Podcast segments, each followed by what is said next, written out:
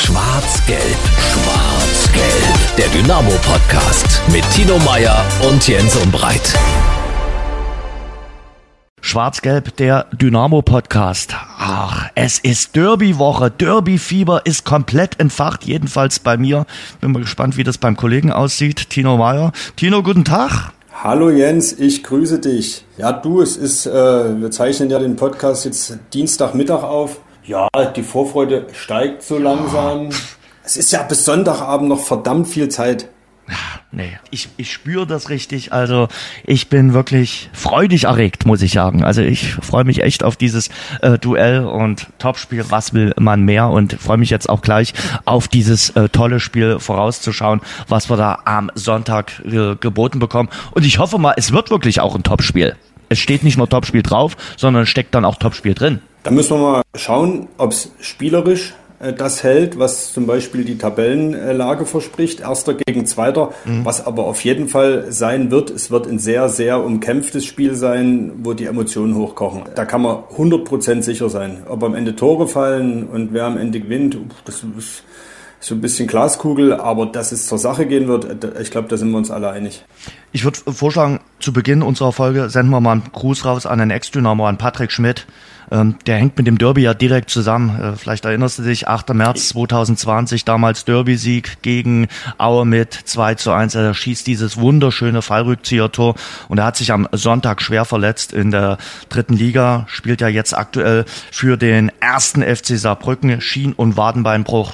Da wünschen wir einfach mal schnelle und gute Genesung und dass er ja möglichst bald, wahrscheinlich sechs Monate Ausfallzeit, auf den grünen Rasen zurückkehrt. Absolut. Also da äh, alles Gute und toi toi toi Kopf hoch. Äh, Patrick, wer die Bilder gesehen hat, das war schon heftig. Sein Trainer hat ja gesagt, man äh, braucht jetzt auch im Nachgang keine Bilder mehr sehen oder auch gar keine Diagnose. Es war auf dem Platz sofort zu sehen, dass da was richtig Schweres, eine schwere Verletzung vorliegt. Und ja, ist so neben Kreuzbandriss wahrscheinlich das heftigste, was einem als Fußballer so, sag ich mal, so beintechnisch passieren kann. Mhm.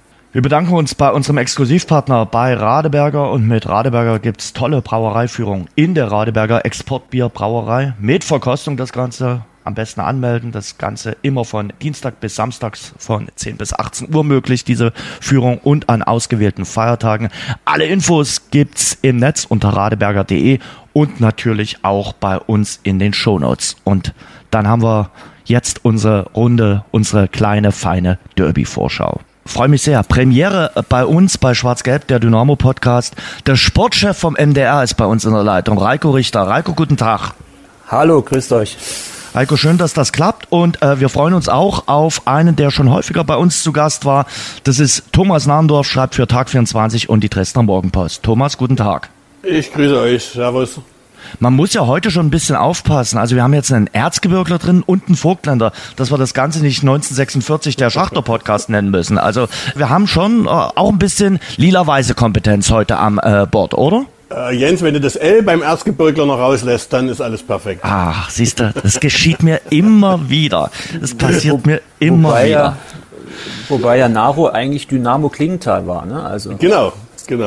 Aber, aber das ist jetzt schon fast 40 Jahre her. Ui. Männer, aber ich glaube, wir können uns einigen, Vorfreude auf den Sonntag ist bei uns allen riesengroß. Also ich merke es an mir selber. Also wenn ich ein Herd wäre, würde ich nicht mal mehr Stufe 9 sein, sondern schon dieser Power-Stufe, dieser Power-Boost. Ich habe es auch gestern gemerkt. Gestern äh, hatten wir abends noch eine WhatsApp-Gruppe. Da wurde dann etwas gegen äh, Dynamo Dresden gemobbt. Ich bin kurzzeitig dann aus dieser WhatsApp-Gruppe ausgetreten, weil und daran merke ich, ja, bei mir ist so langsam wirklich Derby-Feuer äh, entfacht. Also wenn ich am Sonntag spielen dürfte, könnte, leider bin ich fußballerisch nur limitiert begabt. Also Stefan Kutschke müsste mich nicht besonders motivieren. Wie ist es bei euch, Reiko? Wie ist es bei dir? Also du sagst der Herd, ich kann sagen, bei mir am Frühstückstisch, äh, zwei meiner vier Kinder sind ja in Dresden geboren. Mein Junge, 13 Jahre, spielt selbst Fußball. Hardcore-Dynamo-Fan, auch, auch wenn er wieder in Leipzig wohnt.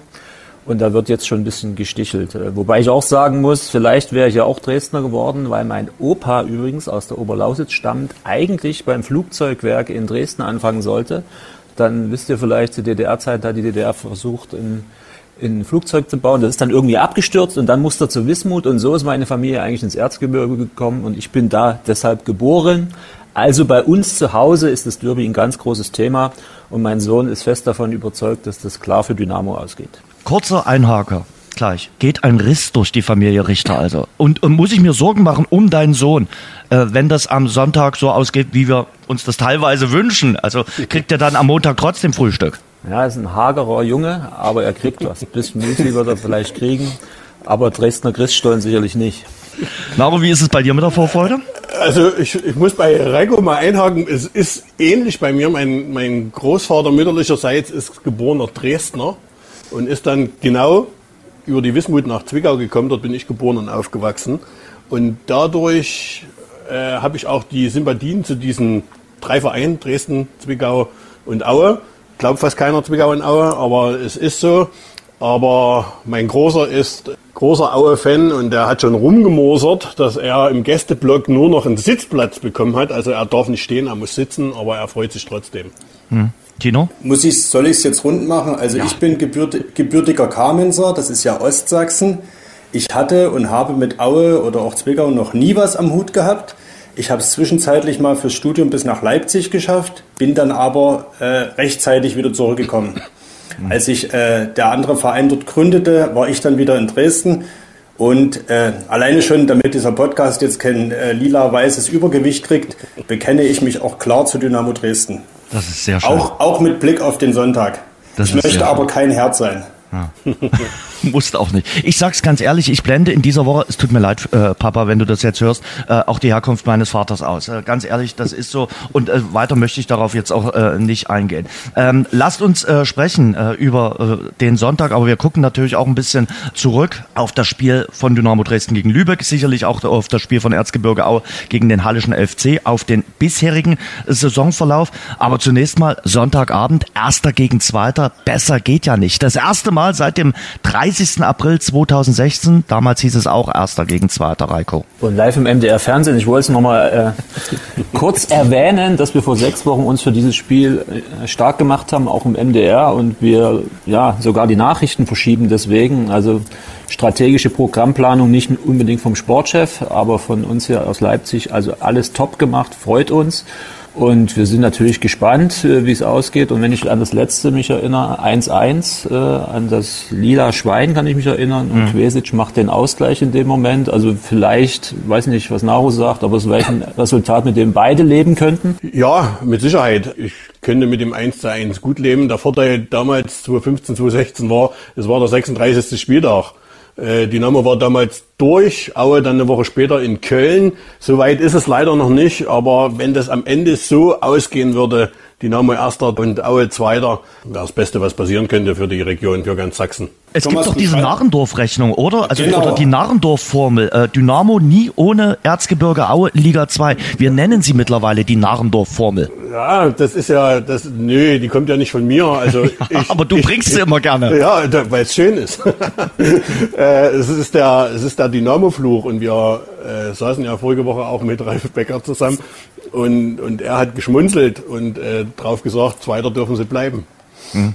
Thomas, erzähl uns doch nochmal, was genau der Dynamo-Fluch, den wir Narrendorf-Formel nennen, was der genau besagt. Dresden ist in der Saison 94, 95 aus der ersten Liga abgestiegen. Das sind jetzt 28 Jahre. Und in diesen 28 Jahren hat Dynamo nie mehr höher gespielt als der FC Erzgebirge. Und auch nie alleine in der zweiten Liga, also Dresden zweite Liga, Aue dritte Liga, das gab es nie umgedreht, ja. Aber Dynamo hatte dieses Alleinigkeitsmerkmal in Sachsen nie, dass sie ohne den FC Erzgebirge in der zweiten Liga gespielt haben. Und 2016 sind sie gemeinsam aufgestiegen, 2022 gemeinsam abgestiegen. Voriges Jahr, ja, haben viele gesagt, die konnten ja nicht aufsteigen, weil Aue sich spät erst ins Mittelfeld gerettet hat. Also müssen sie es beide gemeinsam schaffen. Matthias Heidrich hat gesagt, Dynamo soll uns gerne mitziehen.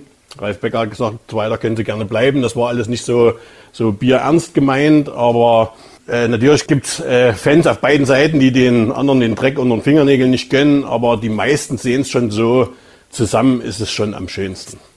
Wir haben mit Peter Hauskeller äh, gesprochen, dem Stadionsprecher äh, von Dynamo Dresden. Interview strahlen wir natürlich auch nachher noch aus. Ähm, der hat uns gesagt, ja klar, wünscht er sich auch in der nächsten Saison ein Derby und dann soll Erzgebirge Aue seinetwegen auch mit aufsteigen. Wenn sie Zweiter werden, hat er damit kein Problem. Und da mhm. sind wir uns, glaube ich, auch alle einig. Reiko vielleicht mit einem weinenden Auge, weil er dann weniger Live-Spiele in der kommenden Saison in der dritten Liga mit beiden Vereinen hätte. Aber wäre doch toll, wenn es beide wieder zusammenschaffen würden, oder?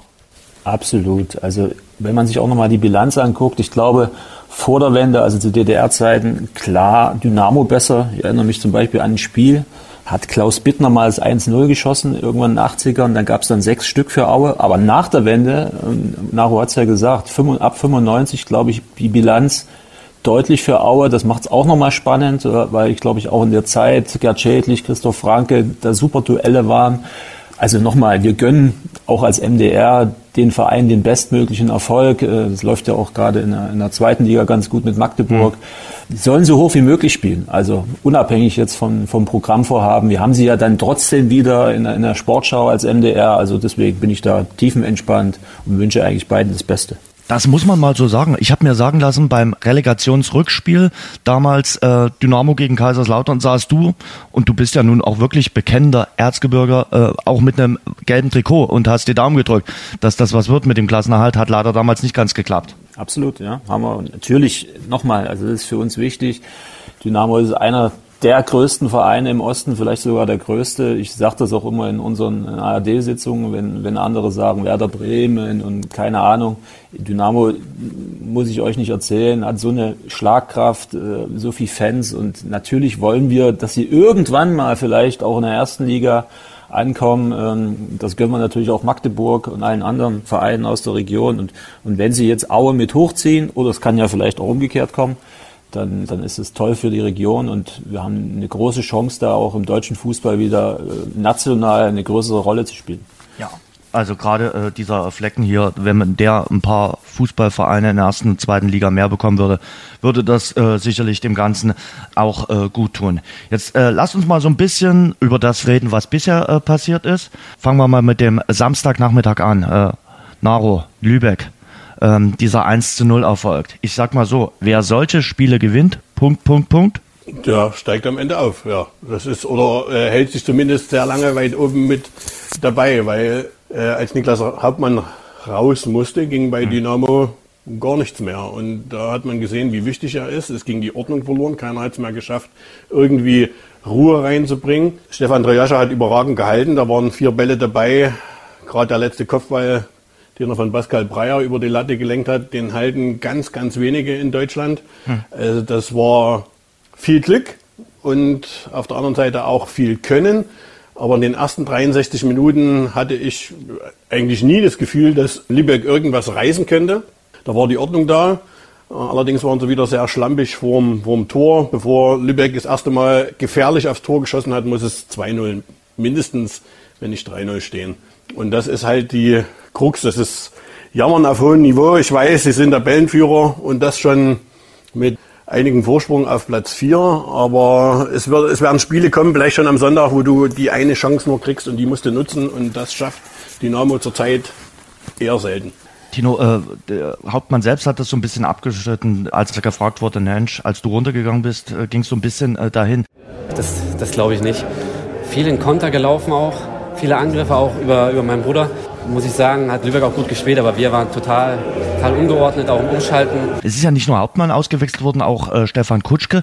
Irgendwie die beiden Leader auf dem Platz haben dann dort gefehlt. Und ja, es ging so ein bisschen wirklich die Ordnung dann verloren, spätestens ab der 70. Minute. Das stimmt. Man könnte es ja ein bisschen auch umdrehen und bleibt trotzdem beim Namen Hauptmann, als Marius Hauptmann äh, für Lübeck eingewechselt wurde. Das war fünf Minuten vor der Auswechslung von Niklas da wurde auch Lübeck äh, viel gefährlicher. Ich habe das äh, Spiel im Livestream äh, gesehen. Ein NDR-Kommentator äh, war da am Mikro. Klar, logisch, äh, dass das ein Einheimischer dort moderiert oder kommentiert. Und der freute sich schon, als sich Marius Hauptmann an der Seitenlinie warm machte. Das hat mir nochmal verdeutlicht, welchen Stellenwert der Marius da beim VfB hat.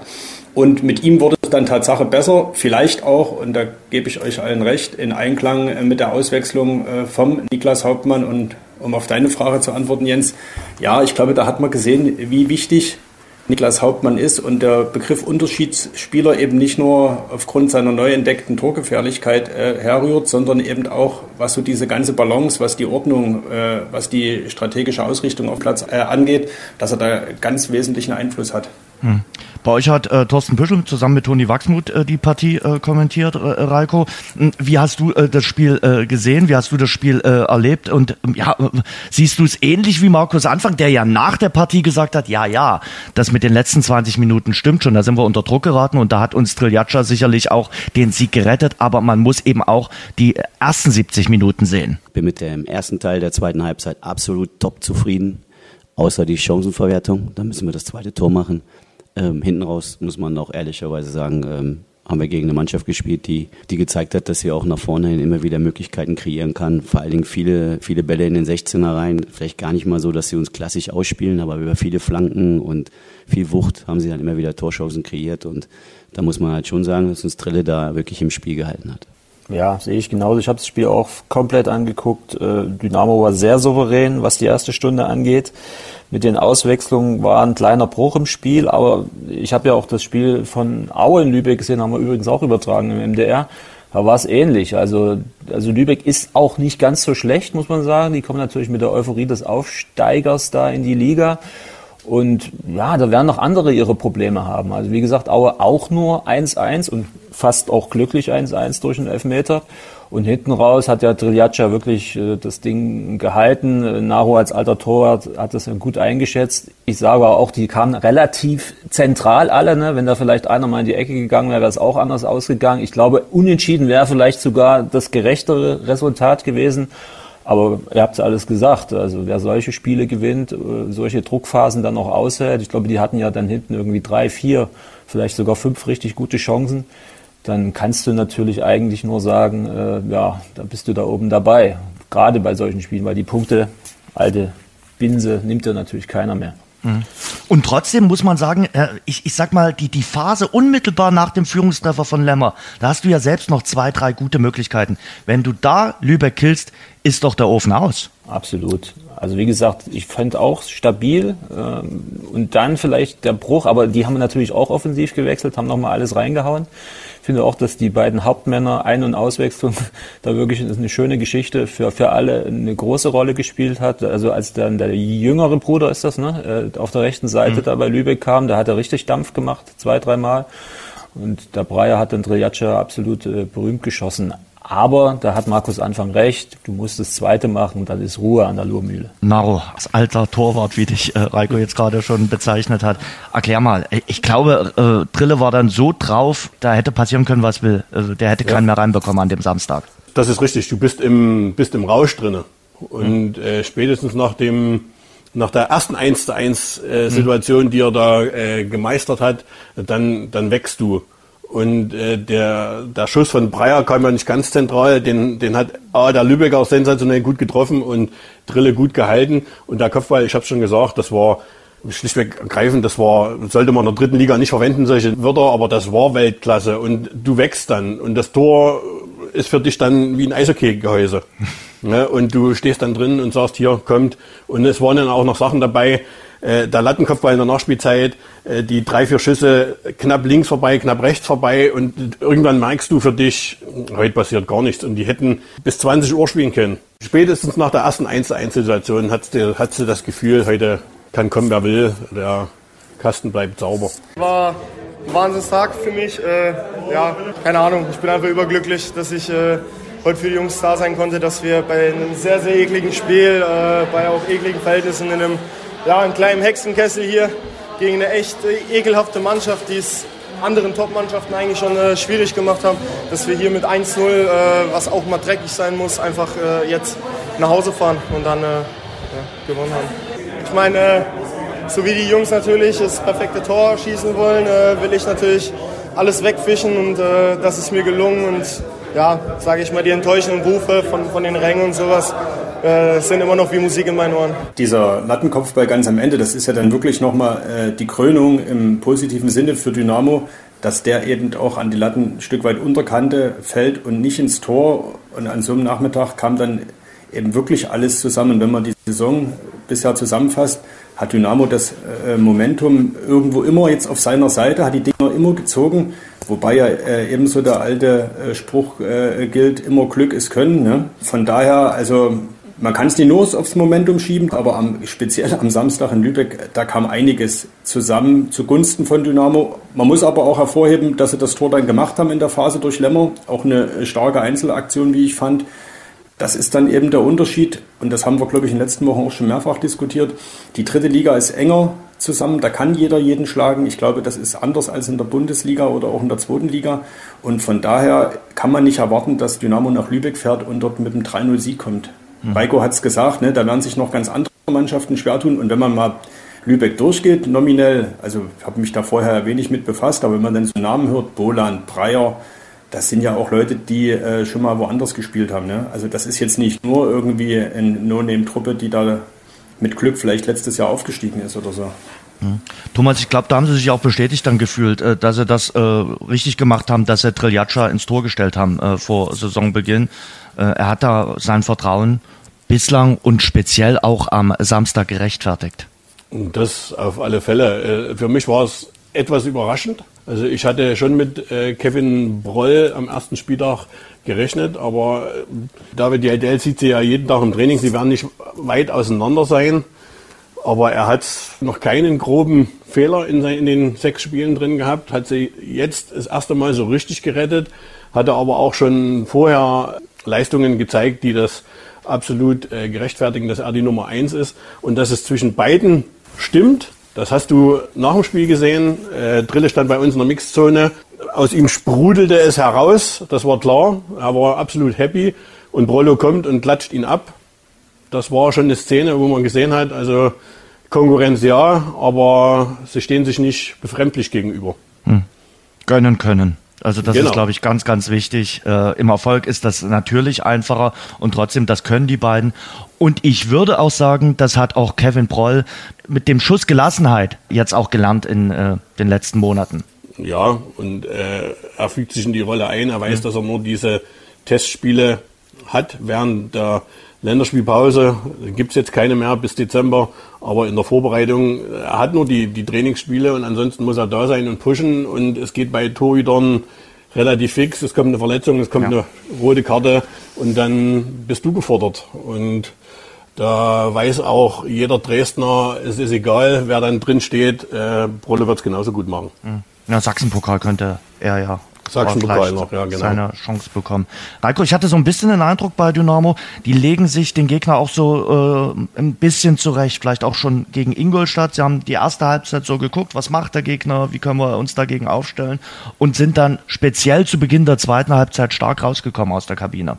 Ja, also nochmal, über die Qualität des Kaders habt ihr wahrscheinlich in den letzten Wochen schon äh, gesprochen und auch über Hauptmann und, und Kutschke da vorn, aber auch über den Torwart. Also ich glaube, die Achse stimmt, ja, ist ja auch immer ganz wichtig, die zentrale Achse äh, über, über Innenverteidigung bis äh, zentrales Mittelfeld und ganz vorn. Da haben sie absolute Qualität. Und äh, zu Hause müssen wir auch nicht drüber reden. Die, die, die Wucht der Fans im Rücken, äh, die ja in der Vergangenheit dann auch ab und zu äh, ja, schwierig war, wenn es dann nicht so lief, ja, wenn, wenn, der, wenn der Druck sozusagen eher in die andere Richtung geht. Aber ich glaube, dass sie natürlich sich ihrer Sache sicher sind und dass dieses Jahr Anlaufzeit mit Anfang es wahrscheinlich gebraucht hat, äh, um jetzt so eine, so eine gefestigte, stabile äh, Truppe auf den Platz zu bringen.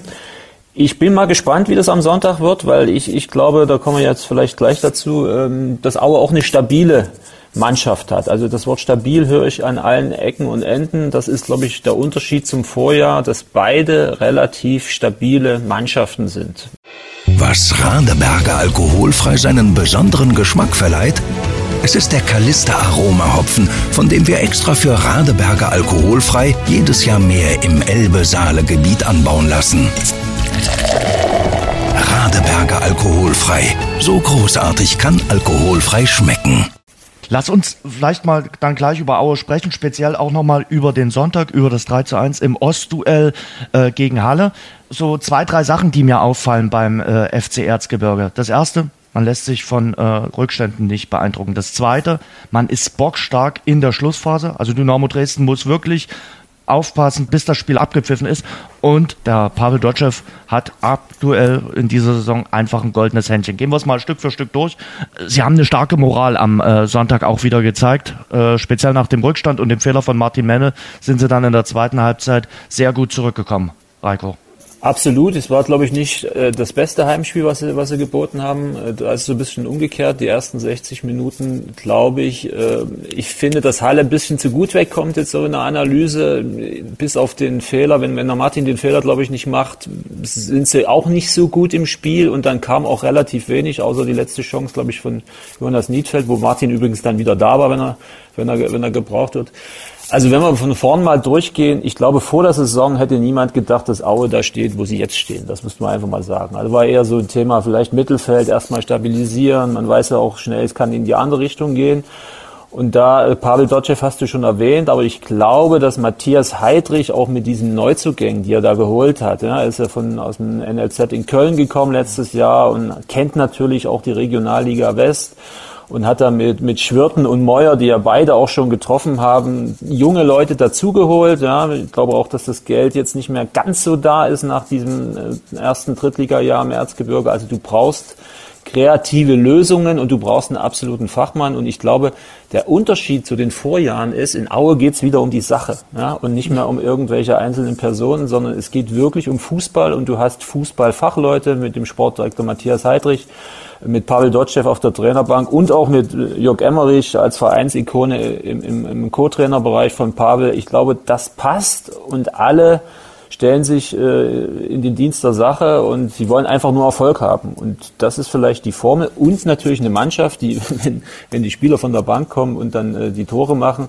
die sozusagen gar nicht traurig sind, sondern wenn du mit fünf oder zehn Minuten Einsatz äh, der, der große Siegbringer bist, dann, dann bist du als Spieler auch zufrieden. Also das kriegen sie momentan ganz gut hin. Viele sagen, es wäre Spielglück, aber wenn man die Spiele sich genau anguckt, dann waren sie stabil. Ich habe es heute schon mal gesagt, das gilt ja für beide Mannschaften. Also in Essen äh, vor 16.000 da so zu spielen, bei 60 das Spiel hinten raus zu drehen. Klar gibt's da immer mal ein paar Wackler, äh, auch bei solchen Auswärtsspielen. Deswegen bin ich gespannt, wie sie dann mit 30.000 umgehen am, am, am Sonntag in Dresden.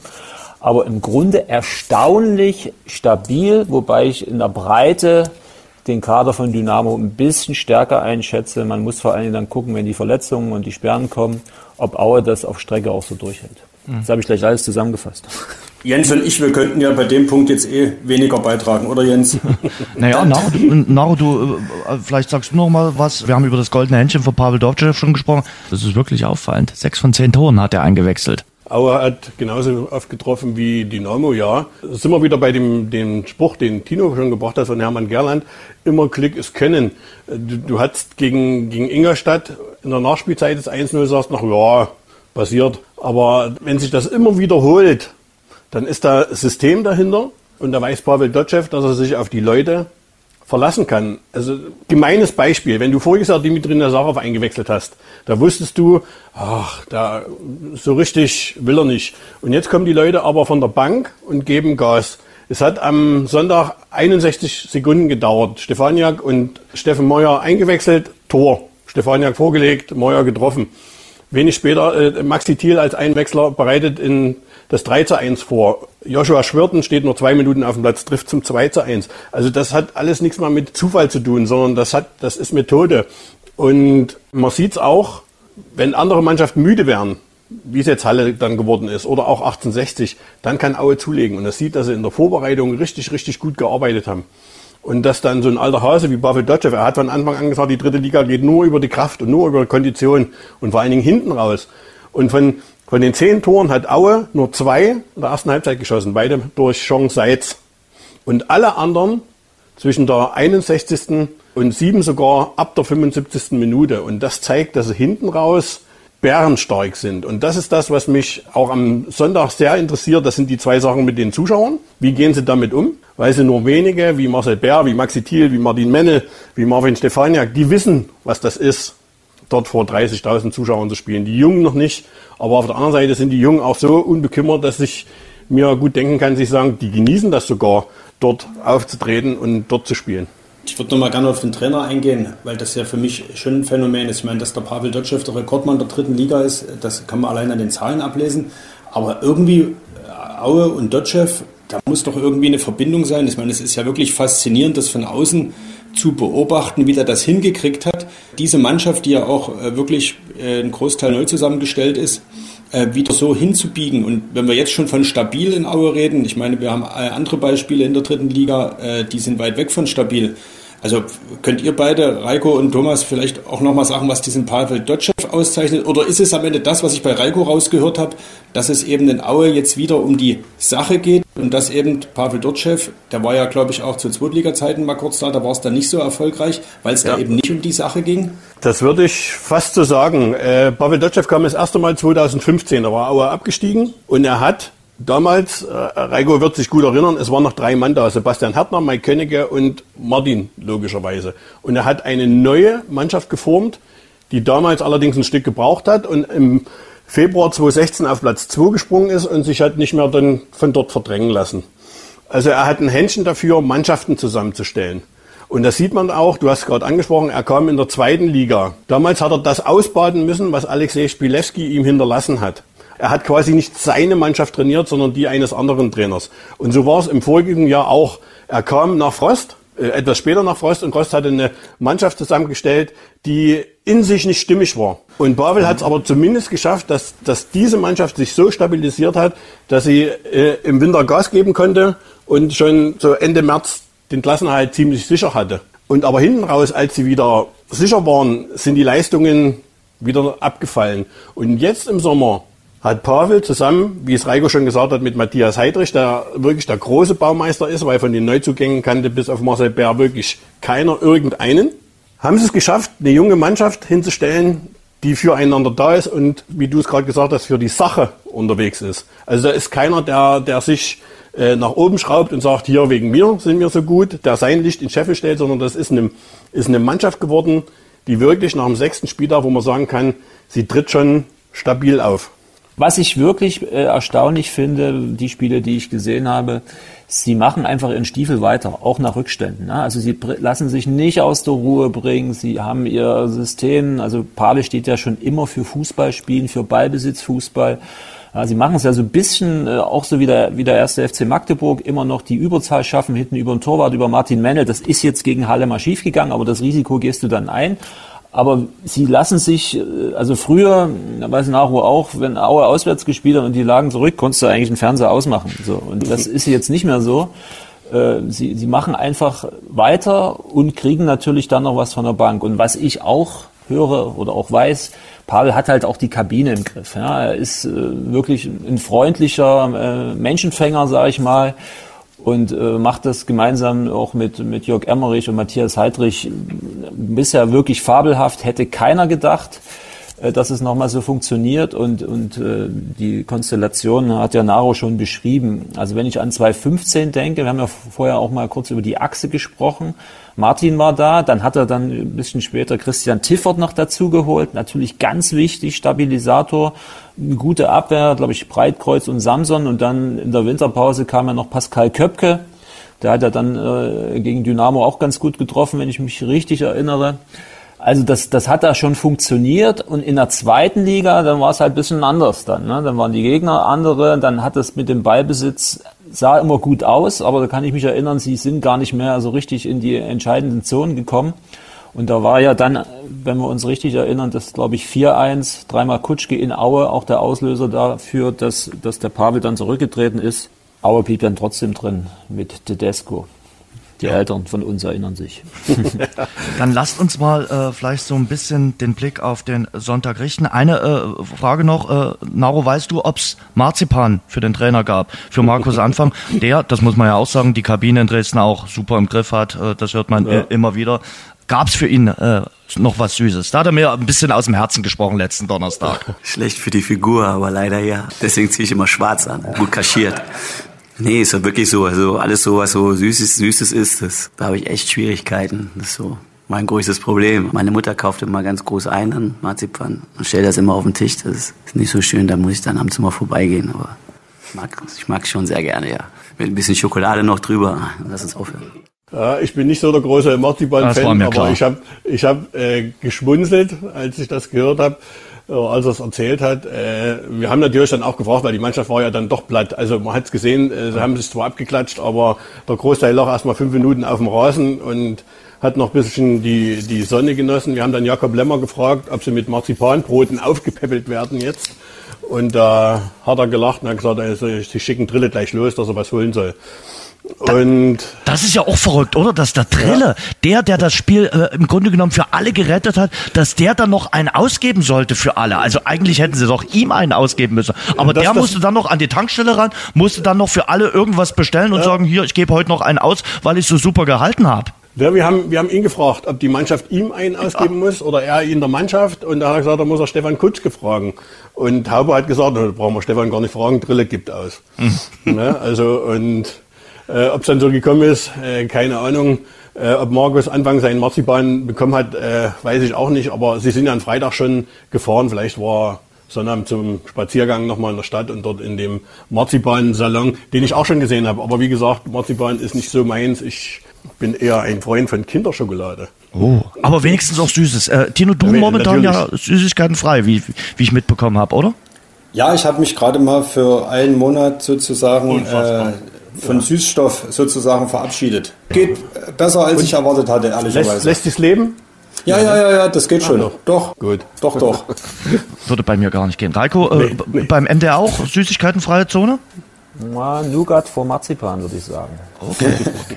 Höre ich auch immer Nougat Hat mir neulich Thüringen, auch jemand ich, ne? gesagt, ne? Nougat vor Marzipan. Aber ja. ich würde bei beiden Sachen nicht Nein sagen. So, dann äh, hoffentlich äh, wird äh, dieser Sonntag auch marzipanös. Dieses äh, Derby zwischen äh, Dynamo und Erzgebirge Aue, 30.000 Zuschauer, 19.30 Uhr. Reiko, erzähl uns erstmal, wie ist denn dieser Kugelung? Äh, also, weil normal, das muss man mal vielleicht dem Außenstehenden erklären, geht's ja eigentlich nur um die Samstagsspiele, die im frei empfangbaren Fernsehen übertragen werden dürfen. Ihr dürft am Sonntagabend 19.30 Uhr, zuvor gibt's auch tollen Handball, Leipzig gegen Magdeburg und dann, wie gesagt, äh, Fußball. Und ich sag mal, Fußball am Sonntagabend toppt doch alles. Rosamunde Pilcher, Tatort, man kann auch NFL laufen. Also jeder, der ein Herz für den Fußball im Osten hat, schaut sich das doch an, wenn er nicht gerade im Stadion sitzt. Reiko, und um das von wegzuschieben, der gemeine Fußballfan sagt, zum ersten Mal sind unsere Gebührengelder richtig angelegt worden. Kannst du das bestätigen? Ah, ich hoffe, dass sie immer richtig angelegt sind, äh, die Beitragsgelder. Also wir haben natürlich dafür gekämpft, weil wir einfach auch nochmal äh, uns mit den Verträgen beschäftigt haben. Also durch die Fragmentierung der, der dritten Liga in, in den Ansetzungen ist es ja schon offensichtlich, sagen wir mal, von Freitagabend 19 Uhr bis Sonntagabend 19.30 Auch da sind sie in Aue nicht glücklich, dass sie immer Sonntag 19.30 spielen. In dem Fall geht's.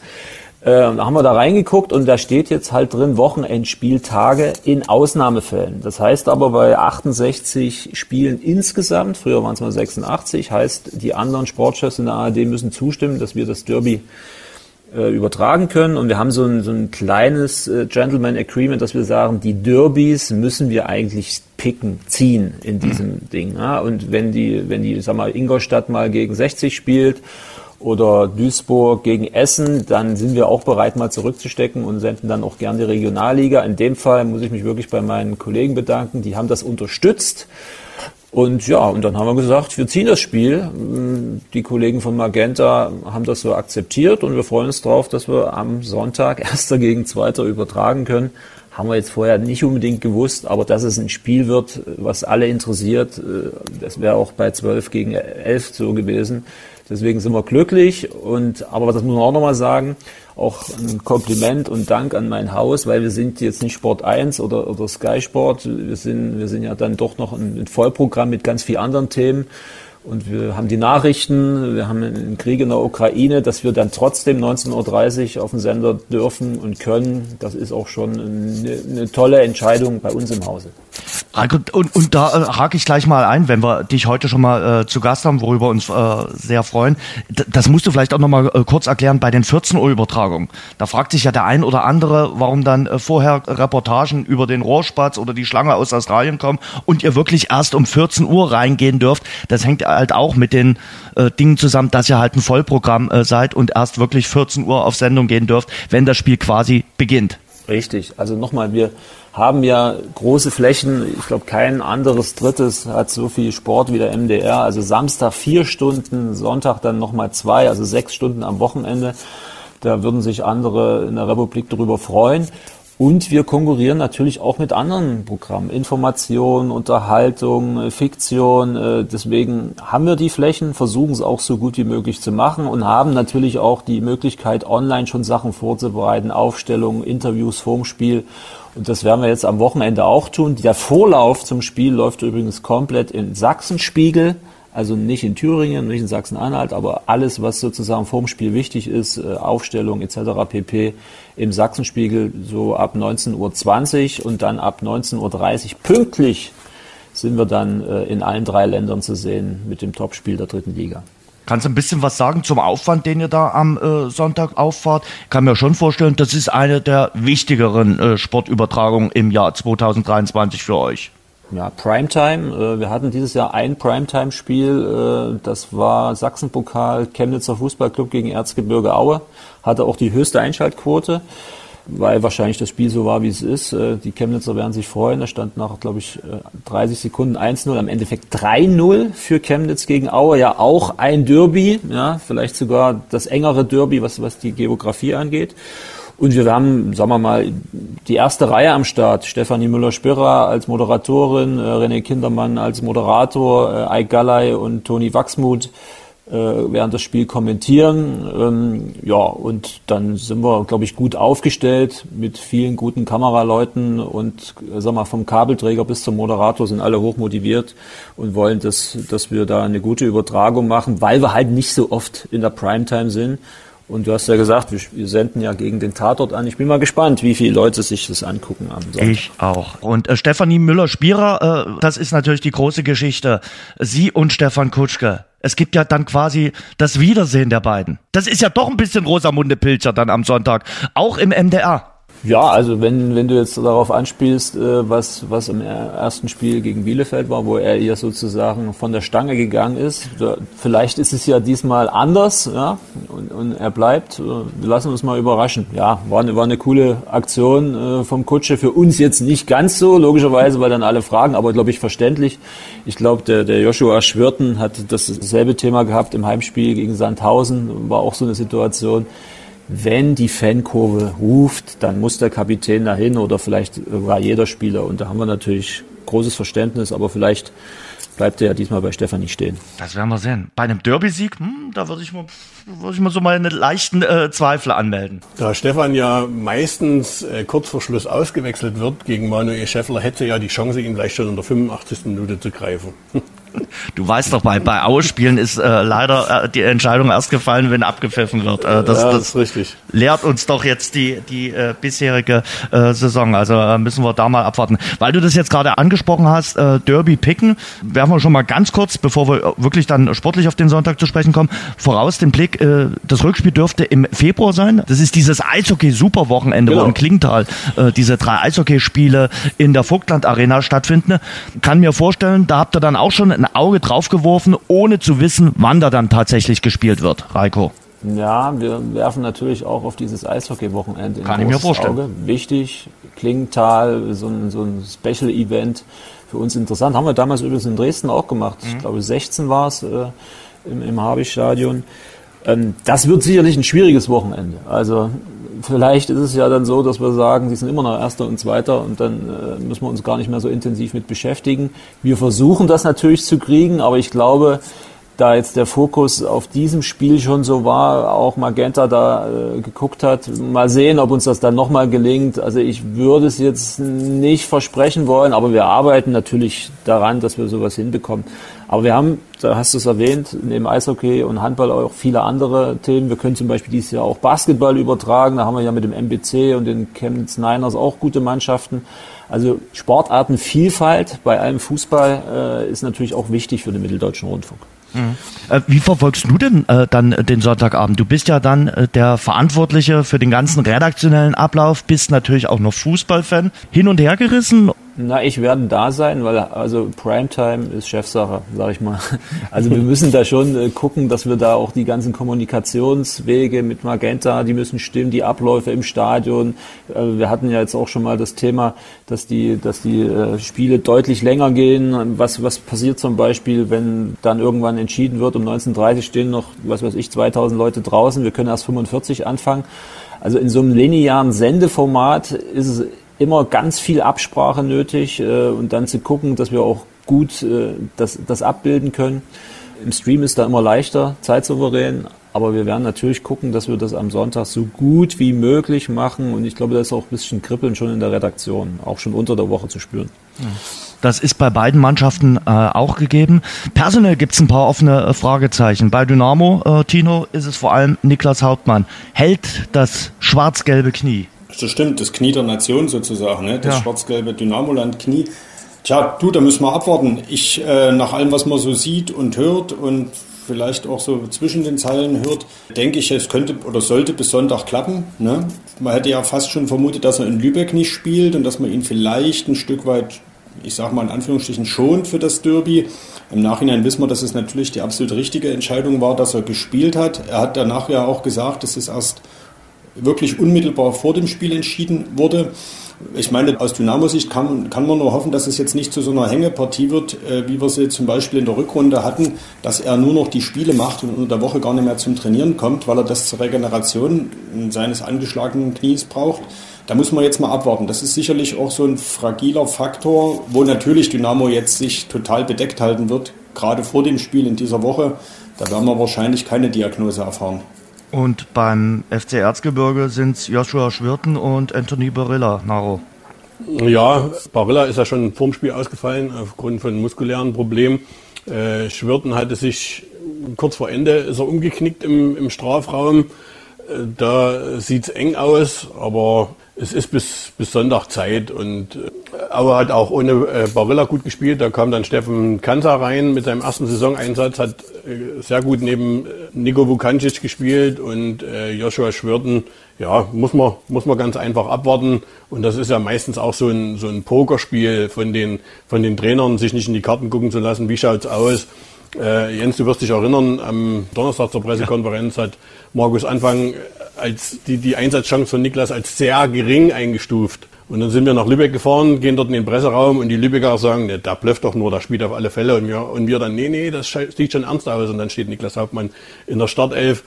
Äh, auch wenn es knapp war, also da werden sich beide Trainer bis zum Schluss nicht in die Karten gucken lassen. Also man wird es wissen, wenn 18.30 Uhr am Sonntag die Aufstellungen kommen. Zwei Personalien, äh, über die sicherlich viel geredet wird in den nächsten Tagen. Martin Mennel hat den Fehler gemacht am letzten Sonntag, aber wir haben es auch schon immer durchblicken lassen. In diesen Duellen gegen Dynamo Dresden ist der Keeper von FC Erzgebirge natürlich ganz besonders. Also, ich stelle mir das immer so vor, dass der in der Woche vorm Derby, vielleicht legen die den auf eine Liege in, in, in Aue in der Kabine, binden den fest und zeigen ihm ein paar Bilder vom K-Block und dadurch macht er sich so ein bisschen heiß. Also Derbys und Martin Mennel ist immer was Besonderes, äh, Naro. Ja, äh, ratet mal, wie viel es ist. Du wirst uns sagen, ich zähle doch keine Statistiken von Martin Mennel. Das 23. Sachsen-Derby. Das ist. Ja, und das ist schon, das ist schon herausragend. Nee, Martin muss man für solche Spiele nicht äh, motivieren. Der ist ja so eiskalt, der wünscht sich ja sogar die erste Halbzeit vom K-Block. Hm. Also wenn er als Kapitän die Wahl gewinnt, kann man sicher sein, dass äh, Dresden die erste Halbzeit auf, auf ihren Block spielt. Und Martin hat vor Jahren mal zu mir gesagt, da habe ich es weg. Ja, na klar. Ja, also da ist da, da ist da eiskalt vom Gemüt her und er hat in Dresden eigentlich immer seine Leistungen gebracht und ist schon immer noch, auch mit 35 Jahren, ein riesengroßer Faktor, ähnlich wie Stefan auf der anderen Seite und die beiden kennen sich ja nur auch aller, allerbestens. Beste Freunde werden sie nicht mehr. Nee, das nicht, aber ich denke mal, dass sich beide trotzdem äh, respektieren. sehr respektieren, ja.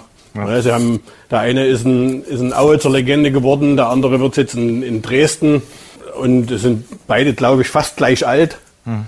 Ja, und daher, die kennen sich, die sind sich so oft über den Weg gelaufen und äh, auch wenn sie keine Freunde werden, aber der Respekt ist auf alle Fälle da. Man kann schon davon ausgehen, dass Stefan Kutschke, Niklas Hauptmann, vielleicht auch Leo Löwe allen nochmal klar machen, auch die jetzt neu dazugekommen sind, die Neuzugänge, was hier Sonntag auf dem Spiel steht. Na, auf jeden Fall, wobei ich schon zwischen schon denke, dass die gar nicht so äh, äh, machen müssen, weil äh, das allen Beteiligten, glaube ich, klar ist. Ne? Und wie ist es mit Marvin Stefaniak, äh, Reiko? Äh, der kommt mal wieder zurück. Beim letzten Mal gab es Pfiffe, das hat ihm wehgetan, aber ich finde, das ist ja logisch. Er kommt nun mal wirklich mit dem Erzrivalen zurück äh, nach Dresden.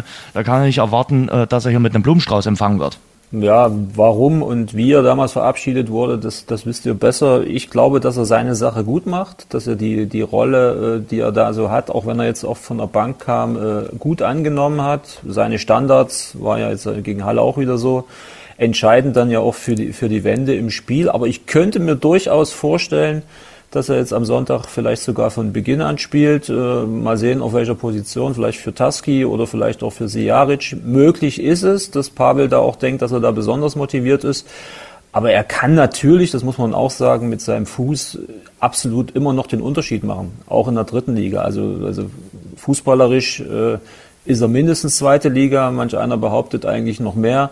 Und Martin habt ihr ja auch angesprochen, weil du von uns sagst, er legt sich vorher nochmal hin. Streckbank wäre gut gewesen, weil ich bin heute noch sicher, wenn der Martin ein paar Zentimeter größer gewesen wäre, dann wäre er nicht in Aue, sondern wäre Erstligakeeper geworden, weil das, was er da über Jahre gemacht hat in Aue, wir reden, glaube ich, jetzt auch davon, dass er bald sein 500. Spiel für Aue macht, also 500 seit 2008.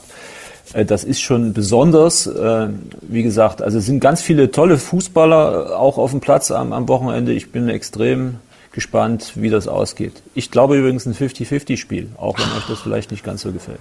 Ja, das mit dem 50-50-Spiel werden wir gleich nochmal hören.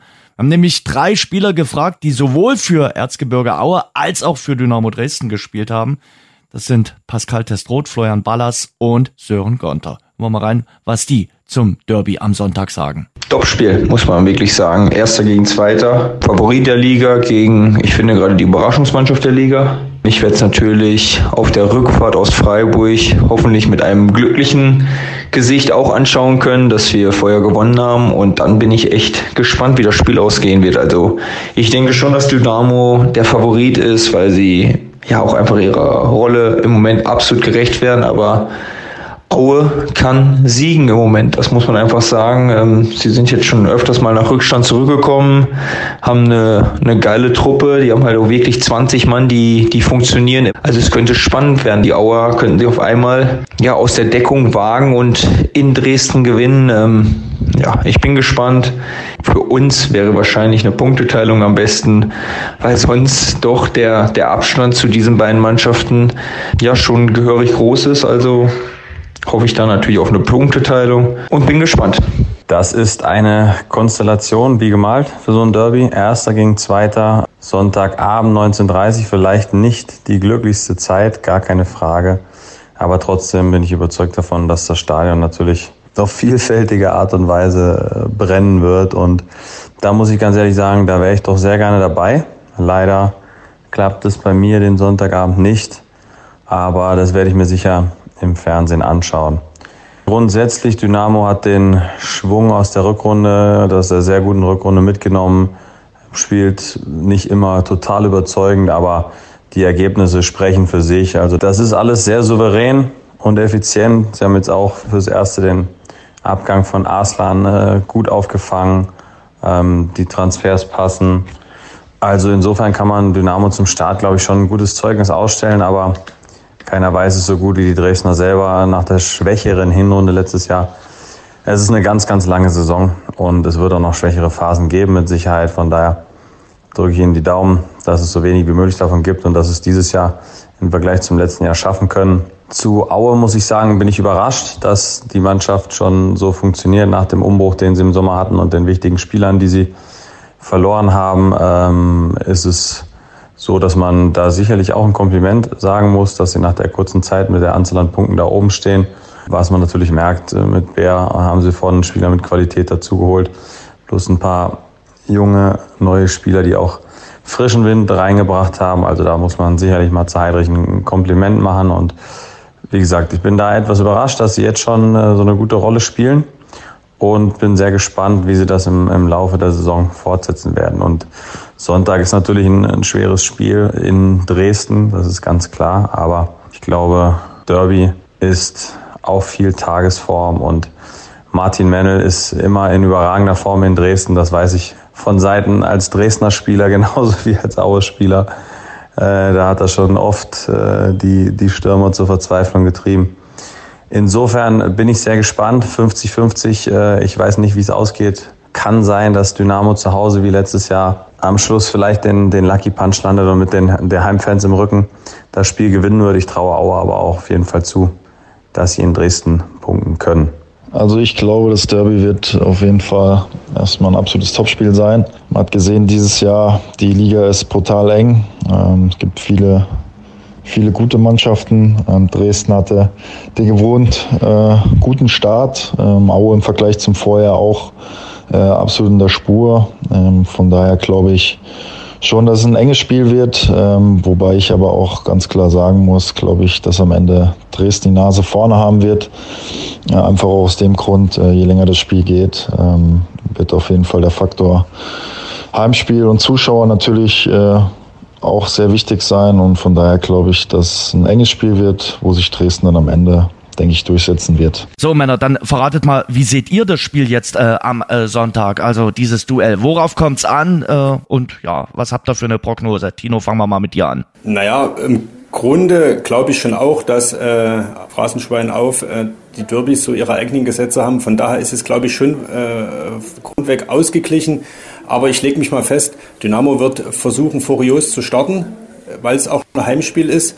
Und diesmal klappt das mit der Chancenverwertung. Ich denke, es wird äh, zur Halbzeit schon relativ klar stehen. Und dann muss man mal gucken, wie Aue zurückkommt und ob Dynamo nochmal wackelt.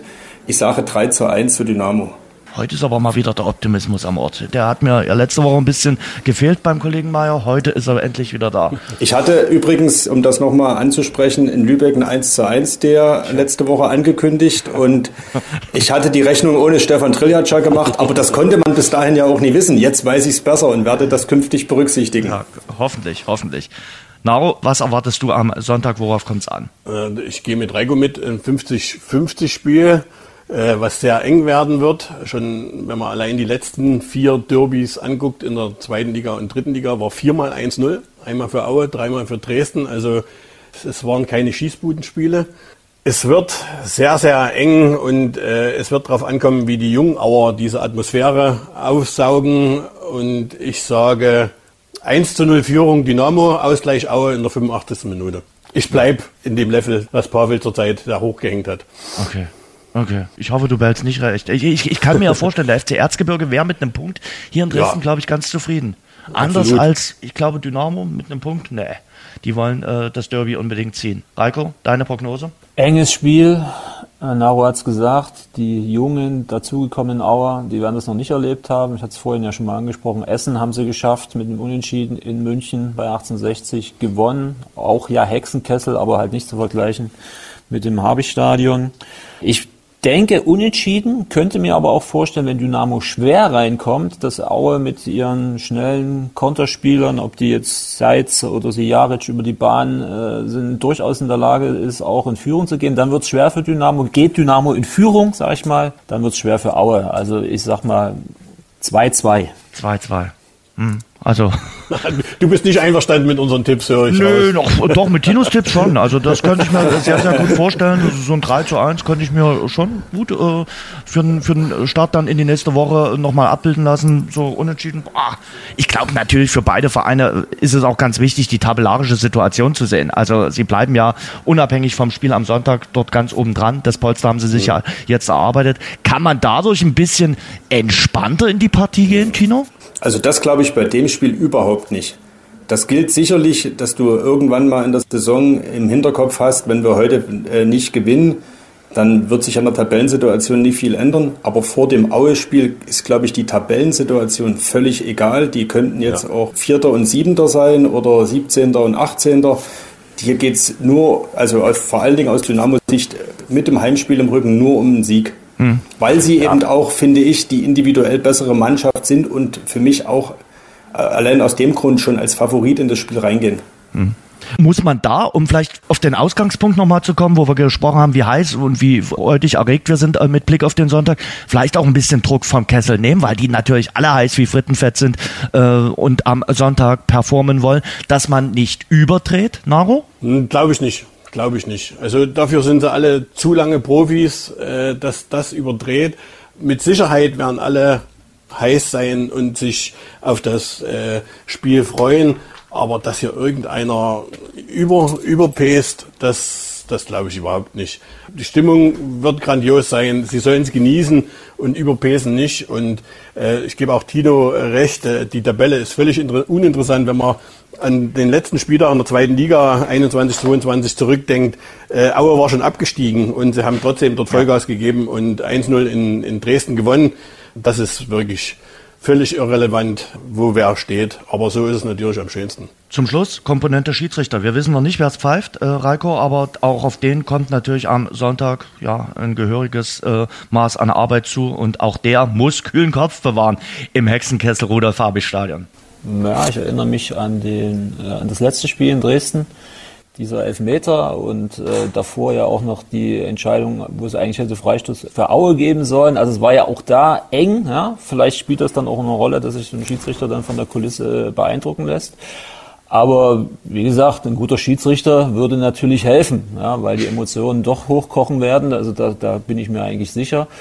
Und ich glaube, weil er gesagt hat, ist egal und äh, mit der Tabelle, ich glaube, so ein Derby ist immer Brandbeschleuniger. Ich bleibe mal bei dieser martialischen äh, mit der Aussage äh, in beide Richtungen. Also wenn du das Derby gewinnst, dann hast du bis zum nächsten Derby erstmal bist du äh, breite Brust. Die Dynamo würde einen gehörigen Abstand schon mal von vorn äh, haben an der Tabelle würde Aue gewinnen, dann wäre das natürlich für die, für die junge Mannschaft, äh, von der nicht so viel was erwartet wurde vor der Saison, auch nochmal ein ganz anderes äh, Selbstbewusstsein für den, für den Herbst. Äh, ich glaube, in, im Oktober sieben oder acht Spiele sogar. Das, das wär, würde dann schon ein großer Grundstock sein für, für beide Vereine. Also der Sieger, der ist dann schon mal ja, oben auf, das glaube ich schon. Also deswegen, ich denke, man muss sich nur die letzten Derbys immer angucken. Brandbeschleuniger bleibe ich bei dem Ding in beide Richtungen. Der Verlierer hat hat ein bisschen was gut zu machen dann immer und der Gewinner wird, wie gesagt, bis zum Rückspiel in Aue dann mit breiter Brust durch die Liga gehen und dann vielleicht sich auch da oben wirklich festsetzen. Es wird spannend. Sonntagabend, äh, 19.30 Uhr. Es hat großen Spaß mit äh, euch gemacht. Vielen Dank für eure Einschätzung. Vielen Dank an Reiko Richter, den Sportchef vom NDR. Tolle Übertragung. Am Sonntag wünsche ich euch und die große Hoffnung, dass dein Sohn am Montag früh dann was ordentliches zum Frühstück bekommt. Ich werde es versuchen. Ich und hoffentlich hat er am Montag dann so ein Siegerlächeln auf den Lippen und grinst ja, wird Papa ja ein langer an. Abend, ne? weißt du? Wird ja Was? ein langer Abend. Ehe ich aus Dresden zurück bin in Leipzig, da wird es schwer, muss ich vielleicht die Müsli-Schüssel schon abends rausstellen. Ja. Danke dir, Reiko. Und äh, Dankeschön auch an äh, Thomas Nahndorf. Thomas schreibt für Tag 24 und die Dresdner Morgenpost. Äh, Thomas, vielen, vielen Dank. Ich danke euch. Hat Spaß gemacht. Danke, uns auch. So, Tino, bist du fit für das Derby? Ja, Jens, nach dem Gespräch auf jeden Fall. Wir haben ja doch so ein paar Aue-Insights erfahren von unseren beiden zugeschalteten Kollegen.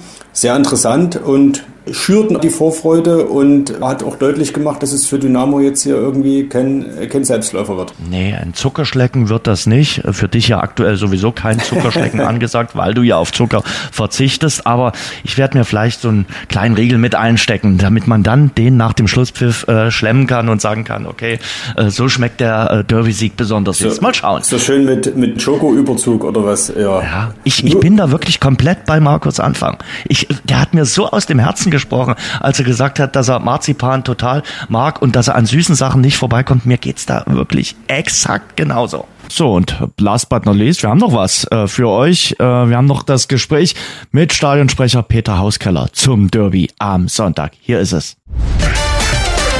Das Interview. Und ich freue mich sehr, endlich mal wieder bei uns zu Gast. Die Stimme von Dynamo, der Stadionsprecher Peter Hauskeller. Peter, guten Tag. Jens, ich grüße dich. Peter, sind solche Derbys wie das am Sonntagabend für den Stadionsprecher, der schon so lange im Amt ist, seit über 30 Jahren, ist das noch was Besonderes? Ein Derby ist immer was Besonderes. Das muss ich dir doch aber nicht sagen, Jens. Logisch ja. ist das was Besonderes. Vor allen Dingen noch gegen den Schacht. Ja, was macht für dich diesen Derby-Reiz aus? Kribbelst da auch? Bist ein bisschen aufgeregt? Es kribbelt immer. Es ist natürlich, wenn man es viele Mal gemacht hat, gibt es gewisse Abläufe, an die man sich gewöhnt hat, die auch sein müssen, aber es kribbelt immer wieder. Es ist eine positive Anspannung und man geht immer rein und hofft, dass es gut ausgeht. Gibt's für dich irgendein Spiel gegen den Schacht, woran du dich ganz besonders gerne zurück erinnerst? Im Positiven wie im Negativen. Mhm. Im Positiven natürlich das lila Schwein, das war ganz großes Kino. Leider nicht mehr da, ne? Ja. Fernseher, aber für den guten Zweck. Für einen guten Zweck und, und da war es auch richtig. Also fand ich toll, Ja. wie die Jungs erstmal auf die Idee zu kommen und so, das war schon ein großes Kino. Und dann muss ich natürlich auch leider sagen, gab es auch einige Spiele, wo wir zu Hause Mann, oh Meter so schlecht ausgesehen haben. Und an eins kann ich mich äh, ganz speziell entsinnen, aber aus einem anderen Grund. Das war das 0 zu 3 aus dem Jahre 16 und Marvin Schwebe stand bei uns im Tor und der musste hinterher bei mir zum VIP-Talk und das war eine besonders ja, äh, schwere Aufgabe. Äh, Jetzt sag mal ehrlich, wie machst du denn so einen Talk dann? Du kannst denn, er hatte auch nicht seinen besten Tag, wenn ich den Sinn kannst. Er hat ein oder zweimal den Ball auch in die falschen Beine gespielt. Du kannst ihn doch beim Talk nicht gnadenlos in die Tonne hauen, das macht man einfach nicht. Aber der Talk hatte noch einen sehr positiven Nebeneffekt und so wurde das Ganze gerettet dann, ohne dass Marvin dort irgendwie Schaden nahm. Ist jetzt Stammkeeper beim ersten FC Köln. Ja. Hat seine Sache richtig gut gemacht. Äh, dank Dynamo Dresden, wo er sich entwickelt Ja, hat. Also Selbstverständlich. so schlecht kann es nicht gewesen sein. Selbstverständlich. Immer liegt sowas an Dynamo. Wie läuft denn so ein Tag für dich ab? So ein äh, Tag als Stadionsprecher. Jetzt ist die Partie ja erst 19.30 Uhr. Gutes Frühstück als Grundbasis? Äh, Ich frühstücke nicht sehr üppig, muss ich sagen, aber äh, ja, lieber sind mir die Spiele mittags, Mhm. weil der Tag da nicht so lang ist, aber es hat beides für und wieder. Ab wann bist du im Stadion? Äh, immer zwei Stunden vorher ist Stadionöffnung und zweieinhalb Stunden vorher ist Soundcheck und da müssen alle da sein. Und dann äh, nochmal kurze Besprechung, äh, nochmal den Plan durchgehen, was äh, so besonders äh, geplant ist. Ihr besprecht euch ja ein paar Tage vorher schon äh, grundsätzlich. Wir treffen uns immer ein, beziehungsweise immer, immer am Freitagmittag. Mhm. Am Freitagmittag ist Deadline. Und da gibt's alle Unterlagen, die man zum Spiel braucht. Die kann man sich dann in Ruhe nochmal durchlesen. Manche werden dann auch nochmal kurzfristig entschieden und das passiert dann in den drei Stunden vorm Spiel. Was weißt du über mögliche Choreografien, über mögliche Aktionen der aktiven Fanszene? Nix. Nix. Nix. Aber das, was geplant sein könnte, das kriegt man schon mit und da kriegt man auch mal ein Signal, weil natürlich dann auch zu einer Choreografie auch immer vielleicht eine spezielle Musik eingespielt wird oder weil einer von den Capos ru- runterkommt äh, zu dir. Das kriegt man mit und das ist auch im Spieltagsprogramm dann schon mit vorgesehen. Und wenn du dann auf den Car schaust und dort was geplant ist, wie geht's dir dann? Wir gucken oben vom Balkon und denken immer dieses, wow, da bleibt wirklich die Kinnlade offen und manchmal musst du ja auch irgendwie was quatschen und du denkst, was soll ich jetzt erzählen? Ich will einfach mal meine Gänsehaut äh, genießen. Also ich muss ja in dem Moment dann nichts mehr erzählen. Ich bin dann für, für eine gewisse Zeit erstmal fertig Ja. und dann ist der K und logisch, da guckt man und das ist schon toll. Wie würdest du äh, die Stimmung aktuell beschreiben? Da hat sich ja einiges getan in den letzten Monaten. Erinnern wir uns mal zurück, zwölf Monate zurück. Da waren das teilweise Veranstaltungen, wo wirklich äh, es manchmal auch schwierig war. Jetzt ist da wirklich wieder was gewachsen und natürlich gewachsen. Ich habe beim letzten Spiel gegen Ingolstadt einfach mal die Zuschauerzahlen verglichen miteinander. Genau vor einem Jahr waren es äh, reichlich 20, also 21.000 und jetzt waren es knapp 30.000. Gleicher Gegner. So, der gleiche Gegner. Und ich muss sagen, die Wahnsinnsstimmung der Rückrunde haben wir gerettet in diese. Und ich muss sagen, auch dank Kutsche mit seiner Ansage beim letzten Spiel. Nach dem Motto, in der neuen Saison holen wir uns das, was uns zusteht. So, und auch der K-Block hat sich, äh, finde ich, super jetzt entwickelt. Also die geben ja Gas 90 Minuten. Das, das ist eine richtige Heimmacht wieder geworden, Dynamo. Und da gehört das ganze Stadion dazu. Es ist sehr schön, dass es so ist. Zwei Ostduelle jetzt hintereinander, äh, da merkt man natürlich, dass alle dabei sein wollen. Dieses äh, ganz besondere Gefühl, klar, man kann sich es auch im Fernsehen angucken, aber Live-Fußball ist nochmal was ganz anderes. Logisch, also jeder, der irgendwie schon mal im Stadion war oder mit, mit Fußball etwas am Herzen hatte, der erlebt natürlich in einem Stadion das Ganze nochmal ganz anders. Und ich muss sagen, speziell auch in unserem Stadion, weil es auch nicht zu groß ist und es ist ein Einrangstadion. Die Wucht, die da von den Rängen runterkommt, das ist was ganz Typisches für Dresden und ich sage es auch gerne immer wieder, außer der Spielklasse hat das Ganze mit dritter Liga nicht allzu viel zu tun. Jetzt ist es nicht nur Derby, sondern es ist auch irgendwie Topspiel. Besser geht nicht, oder? Besser geht nicht. Ja. Wobei es überraschend ist, muss man den Hut ziehen. Schacht, Hut ab. Ja. Guten Saisonstart hingelegt. Aber solange wie wir vor ihnen stehen, dürfen sie das alles machen. Können auch aufsteigen, ja? Äh, wenn wir aufsteigen, dürfen sie auch aufsteigen. Spiel, spiel doch lieber gegen die. Ich könnte dir fünf andere nennen, gegen die ich nicht gerne spiele, aber Derby gegen den Schacht ist doch immer was Besonderes. Ja. Und ob in Liga 2 oder Liga 3, Hauptsache wir sind dabei. So sieht's aus. Äh, Peter, ich wünsche dir einen tollen Sonntagabend. Genieß es und ich hoffe, du hast ein paar Torschützen anzusagen, laut anzusagen. Ist ja neu diese äh, Saison. Das vielleicht auch noch zum Schluss. Kommt kein Torjingle. Wir haben es äh, in der ersten Folge zur neuen Saison dann auch äh, ein bisschen äh, diskutiert. Und es kommt offenbar auch gut an. Es war der Wunsch der Fans, das mal etwas anders zu gestalten. Und da sind wir ja offen für sowas. Wir machen das jetzt eine Zeit lang, dann werden wir uns wieder zusammensetzen, werden auch mit den Fans reden.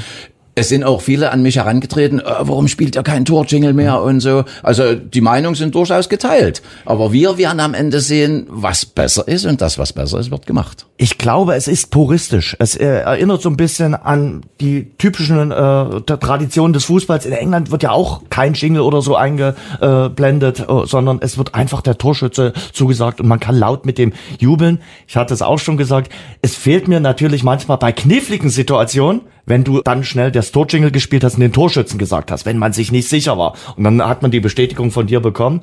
Äh, Das ist jetzt manchmal schwierig, weil du natürlich auch immer einen Moment wartest, damit die Fans erstmal äh, ausjubeln können quasi. So ist es ja angedacht, dass also die Stimmung im Stadion nicht künstlich unterbrochen wird durch das Torjingle, sondern dass wir die aufsaugen, laufen lassen und dann einfach den Torschützen.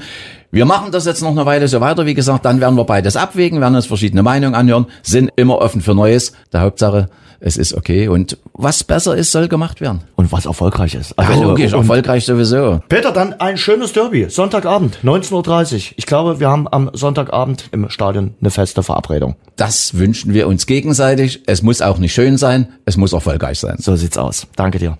So, dann bleibt uns noch Danke zu sagen. Danke an unseren Exklusivpartner Radeberger. Und mit Radeberger werden wir was verlosen rund um das Derby, nämlich einen exklusiven Fanschal von Dynamo Dresden. Den werden wir über unseren Instagram-Kanal äh, verlosen. Wird in den nächsten Tagen äh, passieren. Also einfach mal bei uns auf unseren Schwarz-Gelb der Dynamo Podcast Instagram-Kanal äh, schauen. Da wird's alle Infos zur Verlosung geben. Tino, das war's. Unsere heutige Runde, die ausführliche Derby-Vorschau. Wir sehen uns am Samstag schon wieder. Du hast vollkommen recht. Äh, Derby-Vorschau Teil 2 sozusagen Ja. beim DDV Entdeckertag im Haus der Presse hier in Dresden. Da werden wir in der Mittagszeit so gegen 12.30 Uhr mal ein bisschen einen Einblick geben, wie so ein Podcast entsteht. Wir werden natürlich die aktuellsten Infos vorm Derby äh, nochmal verkünden. Dann werden wir vielleicht auch schon wissen, vielleicht kriegen wir es bis dahin raus, ob Niklas Hauptmann spielen wird oder nicht. Und brandaktuell an diesem Samstag kommt das neue Dynamo-Magazin auf den Markt, druckfrisch sozusagen zum Derby im Jubiläumsjahr 70 Jahre Dynamo, die zehnte Auflage des Dynamo-Magazins mit den besten Geschichten um die Vorsaison, um die laufende Saison und eben auch 70 Jahre Dynamo wird ab Samstag erhältlich sein und dann ab nächste Woche auch im Dynamo-Fanshop und in der Dynamo-Tankstelle. Sozusagen unser kleiner Beitrag für das Derby und jetzt würde ich sagen, es ist eigentlich angerichtet, ne? Das hast du schön gesagt. Äh, einen Link packen wir natürlich rein äh, zum Dynamo Magazin, dann auch bei uns auf die Website und auch in die Shownotes. Und nächste Woche können wir dann hoffentlich mit einem äh, Protagonisten des Derbys sprechen. Wir freuen uns dann sehr auf den Besuch von Stefan Triljatscha. Tino, vielen Dank für deine Einschätzung. Wir sehen uns am Samstag. Bis dahin. Ich freue mich, Jens. Bis dahin. Tschüss. Schwarz-Gelb, der Dynamo-Podcast, ist eine Produktion von sächsische.de und Radio Dresden. Abonniert uns bei Spotify, Apple Podcasts und überall dort, wo es gute Podcasts gibt.